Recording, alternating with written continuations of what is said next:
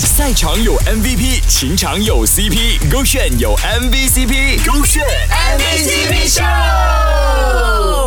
MVCp 秀，Hello，你好，我是 Kristen 温阳。之前在我们勾选茶几校花二零二三的海选的时候呢，我就问到其中一位校花候选人 Angeline，她跟男朋友是怎样认识的？竟然是以这样奇妙的方式看上他的哦。Hello，勾选 MVCp 秀，你好，我是 Angeline，是在学校认识的。其实，其实呃，看他打球赛吧，然后他吸引我的点是他整场球都没有发到脾气，这是我就是觉得他最帅的一点，因为我觉得就是很少会有男生打球的时候是。完全没有脾气，他甚至会愿意把那个机会就是让给他的队友，就是那是班级球赛，就可能不是每个人都很会，那他就会把那个机会让给呃，就是别人去进。我觉得是一个很不错、很 gentleman，然后也看得出他其实是脾气很好的一个人。我们就是呃，其实因为我们的共同好友，就是通过共同好友认识，然后我就下 Instagram Story，就是那时候不是很流行 read or describe。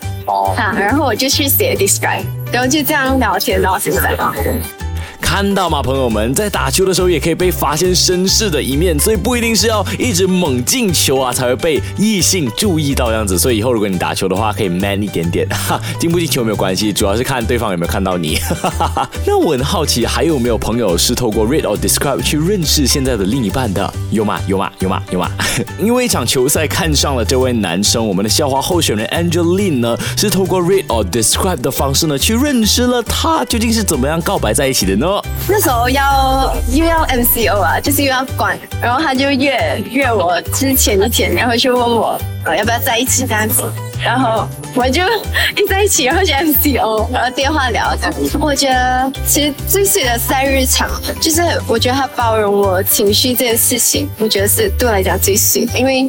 不是每个人都能，就是包容一个人的情绪，尤其是当我最不好的那一面摆在他面前的时候，他很有很有耐心，就是好像可能我最近有一点，之前有点 down，然后有点 emotional damage，然后就会对他可能语气不好讲，他就是从头到尾就是很耐心，然后一直陪着我这样。如果他解决不了，他也会就是想其他办法，然后来安慰我。